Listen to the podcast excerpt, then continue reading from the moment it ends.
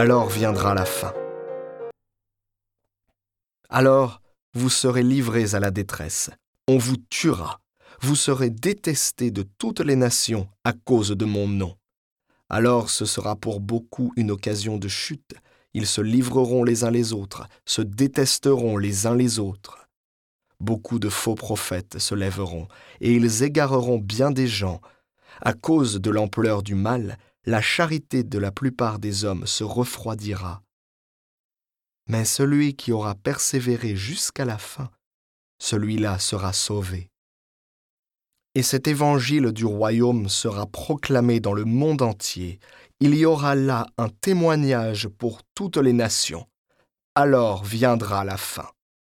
Lorsque vous verrez l'abomination de la désolation installée dans le lieu saint, comme l'a dit le prophète Daniel, que le lecteur comprenne, alors ceux qui seront en Judée, qu'ils s'enfuient dans les montagnes, celui qui sera sur sa terrasse, qu'il ne descende pas pour emporter ce qu'il y a dans sa maison, celui qui sera dans son champ, qu'il ne retourne pas en arrière pour emporter son manteau. Malheureuses les femmes qui seront enceintes et celles qui allaiteront en ces jours-là.